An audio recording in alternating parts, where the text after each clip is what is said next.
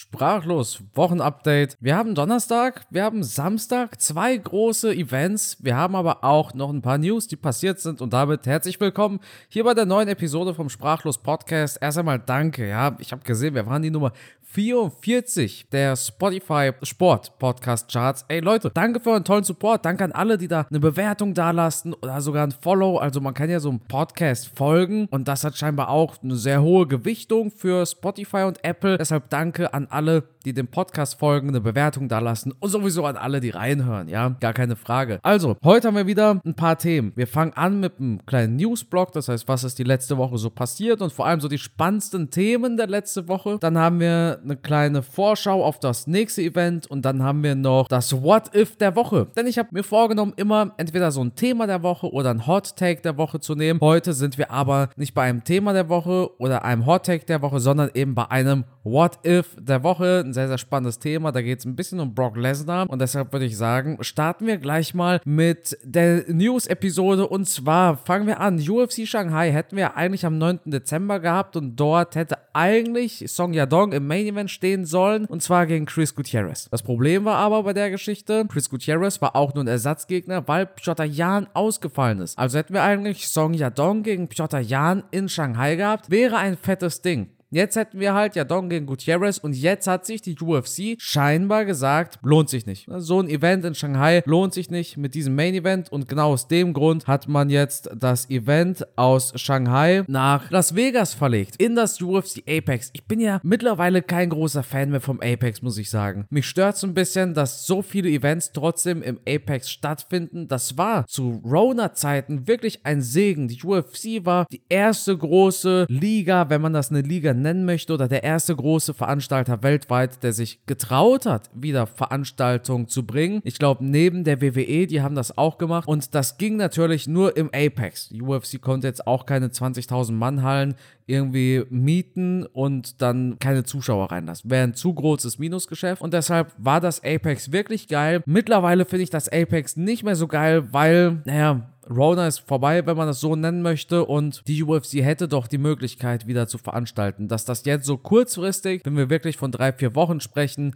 im Apex stattfindet, finde ich okay. Aber Dana hat schon mal angekündigt oder schon mal geteasert, dass die UFC das nächste Jahr doch das ein oder andere Mal im Apex sein wird. Und das finde ich schade. Kleiner Käfig, keine Zuschauer oder halt wirklich nur eine Handvoll Zuschauer. Finde ich schade. In dem Fall hier verständlich, denn eigentlich hättest du Wei Zhang gebraucht für ein Main Event in Shanghai. Wei Zhang war nicht verfügbar, dann hätte aber trotzdem Jan gegen Song Yadong so einen, einen riesen Hype gehabt. Auch, dass Piotr Jan wieder zurück ist und Song Yadong auch einfach ein geiler Fighter ist zum Zuschauen. Jetzt wird es dazu aber nicht kommen. Event wurde auf Las Vegas verschoben. Wie gesagt, das ist die Fight Night, die uns am 9. Dezember erwartet. Als zweites Thema haben wir Leon Edwards, denn Leon Edwards hat jetzt mit Sky Sports in England ein Interview gegeben und ich finde, Edwards ist so ein super spannender Charakter, denn ich finde es beeindruckend, was er geschafft hat und ich glaube, ich kann nicht einmal seine Post-Fight-Rede da sehen aus dem Octagon, nachdem er Usman ausgenockt hat, ohne Gänsehaut zu bekommen, ja? Dieses Look at me now, ne?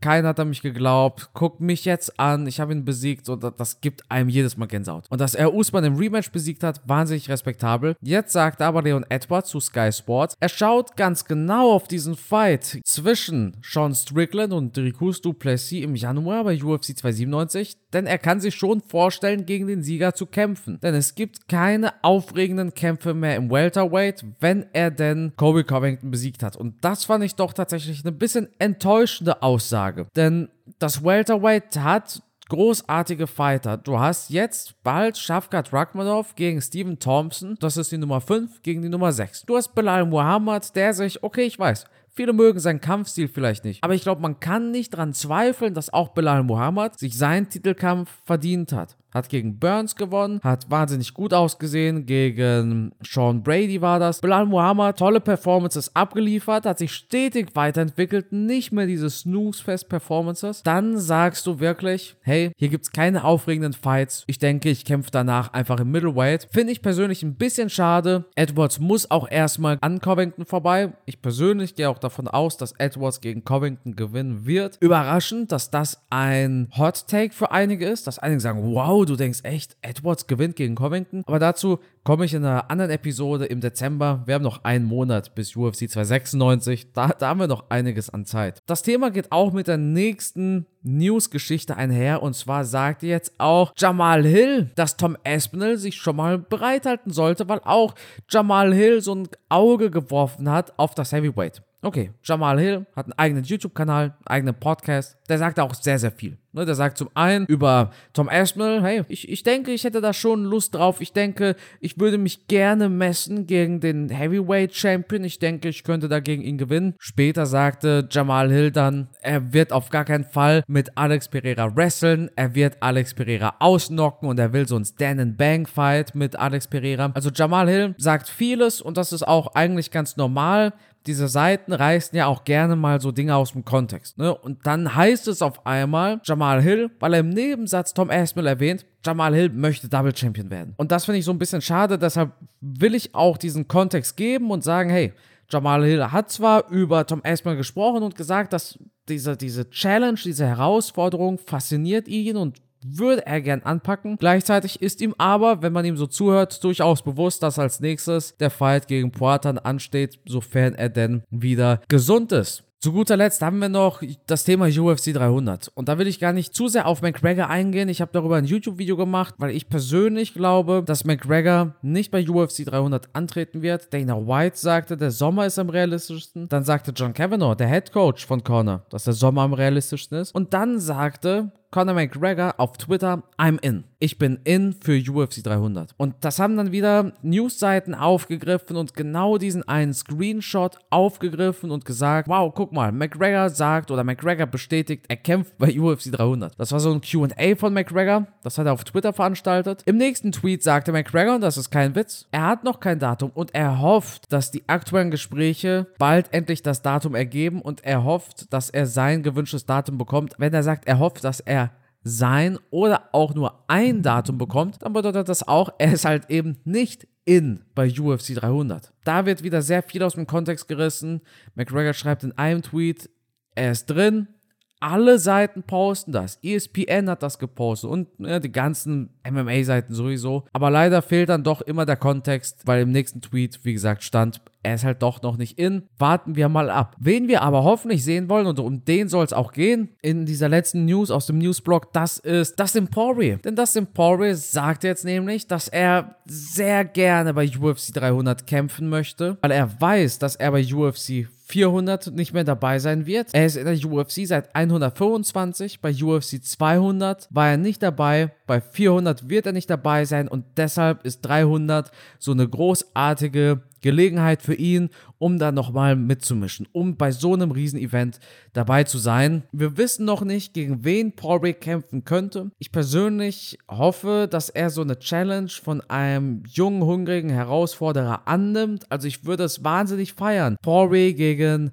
Matthäus Gamrot zu sehen, Poirier gegen Benoit Saint-Denis, der jetzt neu ist in der Top 15 mit seinem Knockout gegen Matt Frivola bei UFC 295. Das wären alles so super spannende Fights und ich hoffe, dass das dem Poirier sich einen Ruck gibt und wieder gegen einen Challenger kämpft. Das war nämlich eine Sache, die habe ich an Gaethje kritisiert, dass er nicht gegen junge Herausforderer kämpft. Gaethje hat aber bewiesen, das macht er, indem er gegen Fiziev gekämpft hat. Wahnsinnig hohes Risiko eingegangen. Hat diesen Fight auch gewonnen, hat den Fight danach gegen Poirier auch gewonnen. Also Poirier kommt ja auch mit einer Niederlage rein. Umso mehr bin ich gespannt, gegen wen Poirier kämpfen könnte. Wir haben nächsten Monat Benil Dariush gegen Arman Zarukian und irgendwann ist Poirier einfach nicht mehr in der Position, Kämpfe abzulehnen. Irgendwann kann er auch nicht mehr sagen, hey, ich möchte nur um den Titel kämpfen. Er hat halt jetzt seinen letzten Fight verloren und wenn du Dariush gegen Zarukian hast, dann hast du da schon einen Punkt, dass der Sieger vielleicht um den Titel kämpfen darf. Vielleicht. Kommt darauf an, wie es jetzt im Lightweight weitergeht und wann Gaethje seinen Fight bekommt und ob Charles seinen Fight bekommt. Ich könnte mir relativ gut vorstellen,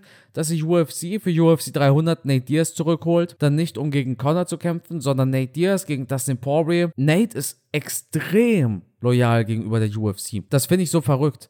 Also er hat zwar gegen Jake Paul geboxt, ja, aber er würde niemals woanders einen MMA-Fight machen, das hat er selber gesagt. Und das finde ich ziemlich beeindruckend an Nate Diaz, der da ganz offen und ehrlich sagt, pass auf, ich mache zwar Boxkämpfe und alles drum und dran, aber ich werde keinen MMA-Kampf außerhalb der UFC machen. Deshalb kommt es ja auch nicht zu Jake Paul gegen Nate Diaz im MMA, weil Jake Paul bei der PFL unter Vertrag ist und Nate UFC-exklusiv im MMA bleibt. Und deshalb könnte ich mir vorstellen, dass man Nate gegen Paul rebucht, denn das wäre ein riesengroßer Fight. Du hättest eine großartige Vorgeschichte. Leider hat halt das in Paul nicht diesen BMF-Belt, wäre natürlich noch eine geilere Story, dass Nate dann nochmal um den BMF-Gürtel kämpfen dürfte. Aber das Emporio und Nate Diaz, beide sollten schon mal gegeneinander kämpfen. Damals kam es nicht dazu.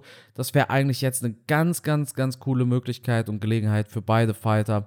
Auch für Poirier, er möchte gegen große Namen kämpfen, er möchte nicht unbedingt die größten Herausforderungen eingehen, es sei denn, es wäre ein Titelfight. Das wäre mit Nate eigentlich für ihn der perfekte Fight. Und damit hätten wir auch die News oder die wichtigsten News der vergangenen Woche. Ich persönlich finde es ein bisschen schade, dass jeder Double Champion werden möchte. Man sollte wirklich erstmal seine Division clearen, in meinen Augen. Und ich würde mir wünschen, dass UFC sich endlich mal vom Apex verabschiedet. Jetzt haben wir kommendes Wochenende zwei Events. Und zwar quasi rund um die Uhr. Denn wir haben ab 18 Uhr Octagon. Octagon ist in Köln und will dort 20.000 Leute in die Arena bringen. Es stimmt, dass das so das zuschauerstärkste von den Besuchern in Arena größte Event in Deutschland wird. Die UFC war auch schon mal in der Lanxess Arena in Deutschland. Ich glaube, UFC 99, glaube ich, war das sogar. Ich glaube, Joanna Jędrzejczyk war damals sogar das Main Event. UFC war einige Male in Deutschland, aber noch nie hatten sie so viele Tickets verkauft, wie es jetzt Octagon macht. Klar, UFC war auch das letzte Mal in Deutschland vor gefühlt 100 Jahren. Wir haben also Octagon ab 18 Uhr. Das Ganze wird auf Octagon als Octagon Pay-Per-View übertragen oder auch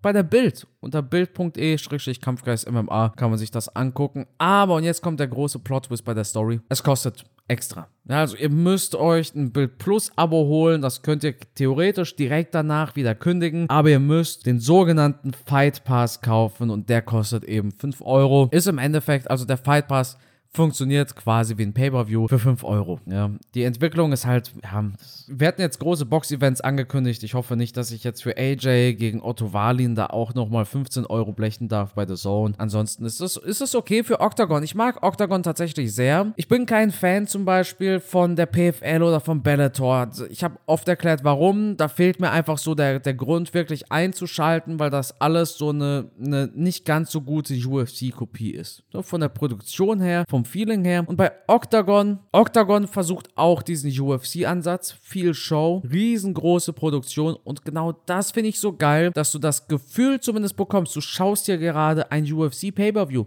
Nicht von den Namen her. Natürlich, weil natürlich hast du nicht das Gefühl, wie ich sehe hier gerade einen UFC-Titelkampf zwischen der Nummer 1 und der Nummer 2 Pound for Pound. Aber von der Stimmung in der Arena, von den Hallen, von den 20.000 Zuschauern, selbst von der Beleuchtung, den Einläufen, der, der Kamera, ja, alles, dieser ganze Look gibt dir einfach das Feeling, du guckst gerade ein UFC-Pay-Per-View und das live um 20 Uhr. Ich könnte Sportveranstaltungen nicht im Nachhinein anschauen. Also bei mir fehlt der Bass, wenn ich zum Beispiel sage, ich gucke UFC, Pay-per-Views morgens um 9 Uhr nach. Wenn ich weiß, der Champion steht schon fest und so weiter und so fort. Ne, auch abseits davon, dass ich halt diese brachlos Videos mache und so. Und deshalb finde ich Octagon so geil. Du kriegst so ein super, super geiles Top-Level-Produktionsfeeling Du bekommst Pay-Per-View-Feeling und das alles zur Primetime und sogar noch aus Deutschland. Wir haben mit Christian Eckerlin und Kerem Engezek zwei wahnsinnig beliebte Fighter aus Deutschland am Start. Wir haben mit Niklas Stolze, einen UFC-Veteran, den ich extrem schätze. Hat auch, sein letzter UFC-Fight war leider eine Niederlage und das auch gegen Benoit Saint-Denis, den ich jetzt vorhin gegen Dustin Poirier mal so in den Raum geworfen habe. Also Stolze, ich freue mich, dass er wieder da ist. Ich freue mich, dass er bei Octagon eine große Veranstaltung gefunden hat. Und wir haben allgemein auch Konrad Dirschka, ein Fighter,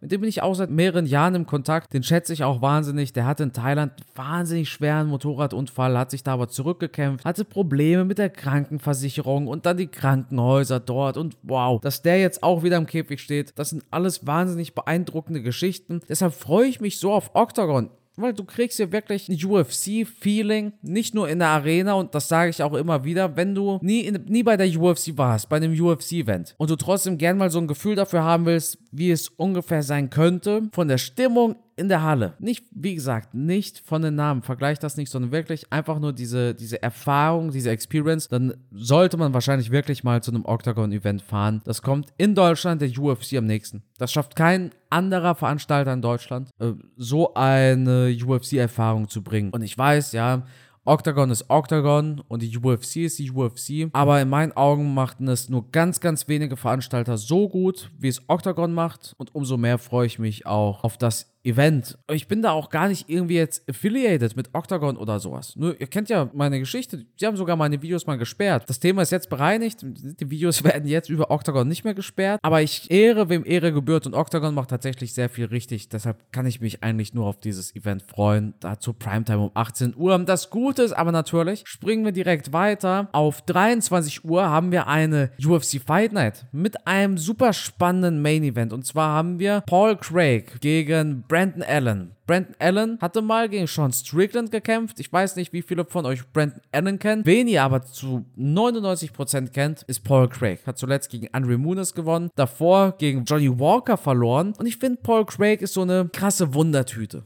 Ja, hat einen Sieg gegen Jamal Hill zum Beispiel. Hat aber ein Jahr später, 2022, gegen Volkan Özdemir verloren. Paul Craig ist auf dem Boden ein Monster und wirklich super stark. Aber die wichtigsten Fights, da wo es heißt, Paul, wenn du den jetzt gewinnst, dann kommst du wirklich da in Frage, um die Top 5 zu kämpfen oder so. Die verliert er leider und das finde ich so schade. Ich fand es auch beeindruckend, wie Johnny Walker gegen Paul Craig gewonnen hat. Also da diese Hammerfist im Stand, wer da Walker ausgenockt hat, das war, das war wirklich verrückt und du musst halt auch erstmal Jamal Hill besiegen. Ich habe den Finish gesehen von Hill gegen Craig. Schaut ihn euch an. Das war in der ersten Runde. Das war wirklich ein brutales Finish und hat bei mir aber auch dafür gesorgt, dass ich Jamal Hill noch ein bisschen extra Respekt zollen muss, weil Jamal Hills Arm sich, ich weiß nicht, ob ein Arm sich auskugeln kann, ich kenne es nur von der Schulter, der Arm einfach dislocated. Und er hat da weitergekämpft, hat dann natürlich Punches und Ellbogenstöße kassiert von Paul Craig, dass der Fight abgebrochen werden musste. Aber dass Jamal Hill trotzdem weiterkämpfen wollte, obwohl sein Arm da wirklich in der Submission gar nicht, gar nicht geil aussah und diese Biegung wirklich auf Tony Ferguson Niveau war, wahnsinnig Respekt. Dann haben wir auch mit Brent Allen Fighter. Er hat gute Fights, er hat solide Wins, aber auch hier wieder selbe Devise. Gegen die Besten hat er dann schlussendlich doch wieder verloren. Und mit dem Besten meine ich in seiner Bilanz einmal Sean Strickland, der wurde von Strickland in der zweiten Runde gefinisht, aber auch schon drei Jahre her. Und gegen Chris Curtis. Gegen Chris Curtis wurde er auch innerhalb von zwei Runden gefinisht, ist zwei Jahre her. Seitdem hat aber Brent Allen, muss man ihm auch lassen, fünf Siege in Folge. Gegen Bruno Silva, hat auch gegen Andre Muniz gewonnen, genauso wie Paul Craig, hat gegen Christoph Jotko gewonnen. Alles wirklich respektable Wins. Ich glaube aber, dass Paul Craig in dem Fall zu gut auf dem Boden ist und dass Brandon Allen leider auch, wenn er gegen eine Competition gekämpft hat, die vom Niveau her vergleichbar war mit dem Niveau von Paul Craig, dann hat er eben verloren. Und deshalb denke ich tatsächlich, dass Paul Craig diesen Fight hier gewinnen wird. Das ist ein Main Event geht fünf Runden. Ich schätze aber nicht, dass das über die volle Distanz geht. Ich schätze, dass Paul Craig in der dritten Runde sich hier sein Finish finden wird. Für mich persönlich das Co-Main Event ist nicht das wirkliche Co-Main Event, also das eigentliche Co-Main Event ist Michael Morales gegen Jake Matthews, aber ein wirklich super geiler Fight ist Chase Hooper gegen Jordan Levitt. Chase Hooper kennen einige von uns als Lightweight Roman Kopylov, weil Roman Kopylov einfach so gute Fights in letzter Zeit geliefert hat. Ja, Chase Hooper kennen wir, so absurd das klingt, auch einfach davon, dass Ben Askren mal so einen ganz, ganz viralen Clip hatte, dass er angeblich sein Sohn wäre und ähm, Chase Hooper hat sogar Masvidal dazu gebracht, dass Masvidal kurz gedacht hatte tatsächlich, dass er wirklich Ben Askrens Sohn ist. Chase Super ist ein junger, talentierter Fighter, aber in seiner Bilanz leider wirklich die letzten Fights, die letzten 5, 6 Fights, Sieg, Niederlage, Sieg, Niederlage, Sieg, Niederlage. Immer so ein Auf und Ab. Jordan Levitt ist ein Fighter, den kann ich nur respektieren. Super geile Fights, hat gegen Paddy Pimlet verloren, dadurch kennen ihn wahrscheinlich die meisten von euch. An sich aber so ein, so ein super sympathischer Fighter und ich denke auch, dass Jordan Levitt hier sich diesen Fight mitnehmen wird. Alles in einem erwartet uns eine grundsolide UFC Fight Night. Ich muss aber sagen, ich denke, dass Octagon an dem Abend das bessere Event wird, auch weil halt UFC ist halt im Apex. Wisst ihr, und dann hast du halt eine vielleicht ausverkaufte Lanxess, vielleicht nicht, aber wenn, dann, dann, dann kratzen sie am, am ausverkauft Status. Das heißt, du hast wahrscheinlich so 15.000 Leute plus bei Octagon oder halt 30 Leute für 2.000 Dollar Tickets im UFC Apex, da reißt es mich einfach mehr mit, wenn es in einer vollen Arena stattfindet, so ein, so ein Event. Deshalb freuen wir uns auf die beiden Events. Und dann hätten wir auch eine kurze Vorschau zu den beiden Events. Ich freue mich auch wirklich auf Paul Craig gegen Brandon Allen und halt eben auch auf Jordan Levitt. Schade für Chase Super, großartiges Talent, aber immer nur Back-to-Back. -back, ja, also immer mal gewinnt er, dann verliert er. Dann gewinnt er wieder, dann verliert er. Finde ich persönlich ein bisschen schade. Und unser What If in dieser Episode, unser What If der Woche lautet, was wenn Brock Lesnar nie krank geworden wäre? Denn Brock Lesnar wurde heute, vor 15 Jahren, der Undisputed Champion im UFC Heavyweight. Und Lesnar ist so ein ganz interessanter Charakter in der UFC-Geschichte, der zwei Fangruppen hat. Fangruppe 1 sind die neuen UFC-Fans, die denken, dass Brock Lesnar so eine, so eine Milchtüte war. Das, das finde ich wirklich überraschend. Es gibt aber auch die zweite Gruppe, das sind die WWE-Fans, die denken, Brock Lesnar war irgendwie der GOAT, weil er einen krassen Körper hatte. Und Brock Lesnar hatte zwei große Probleme in seiner Karriere. Und das ist Punkt 1, er mochte es einfach nicht, geschlagen zu werden. Der sagte mal irgendwo, er, er hat es einfach gehasst, dieses Gefühl, wenn ihm ins Gesicht ge geschlagen wurde. Das ist kein Scherz. Und Punkt 2, Brock Lesnar hatte eine Magenerkrankung, eine Lebererkrankung. Deshalb ging er auch so schnell K.O. das eine Mal. Und ich will so ein bisschen, nicht, nicht allzu lang, nur so ein bisschen diese Karriere von Brock Lesnar beleuchten. Und ich starte trotzdem mit einem Hot Take in dieses What If der Woche. Und ich persönlich glaube, wäre Brock Lesnar nie krank geworden, also hätte er nie seine Erkrankung gehabt, er wäre heute definitiv unter den Top 5 der besten UFC Heavyweights aller Zeiten. Denn der Athlet Brock Lesnar, ich meine jetzt nicht den Pro-Wrestler, den Show-Wrestler, ich meine auch nicht den Kurz-NFL-Spieler, ich glaube bei den Vikings hat er gespielt und ich meine auch nicht den Ex-UFC-Fighter, sondern der Athlet Brock Lesnar. Das ist wirklich ein absolut beeindruckendes Phänomen. Also bei Lesnar habe ich wirklich das Gefühl, wenn du es wirklich schaffst, an die Spitze zu kommen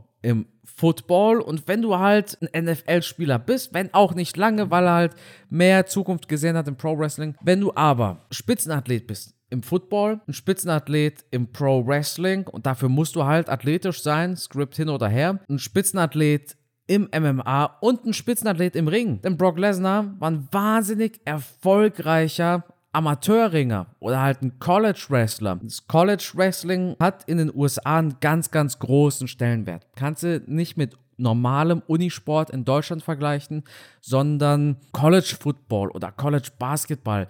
Da habe ich eine ganz, ganz spannende Doku mal von Arte drüber gesehen. Das ist verrückt, wie viel Geld da wirklich drin steckt. Wenn euch das Thema so ein bisschen ausführlicher interessiert, dann schaut entweder mal auf YouTube nach so einer College Football oder College Basketball Doku oder sogar College Wrestling. Oder schreibt es mir gerne, dann mache ich vielleicht auch mal ein bisschen ausführlicheres Ding dazu als Thema der Woche in einer Podcast-Episode. Wenn du überall an der Spitze stehst, dann bist du einfach ein absoluter Ausnahmeathlet. Und Brock Lesnar hatte eine ganz besondere Gabe und das war eben wirklich sein Ringen. Und durch sein Ringen hat er es ja auch geschafft, so gut zu performen, konnte seinen Gegner quasi wrestlefucken, konnte auch wirklich gut Schläge austeilen und das hat ihm ihm ja auch der Sieg damals gebracht bei seinem Comeback 2016 gegen Mark Hunt, falls ihr euch erinnert. UFC 200 kämpfte Brock Lesnar gegen Mark Hunt und nahm sich diese Decision quasi durch ein starkes Wrestling mit. Ja, mittlerweile ist es kein Sieg mehr, sondern Brock Lesnar war Surprise, surprise, positiv auf Doping getestet worden. Mittlerweile ist er 46. Ich glaube nicht, dass er bei UFC 300 antreten wird.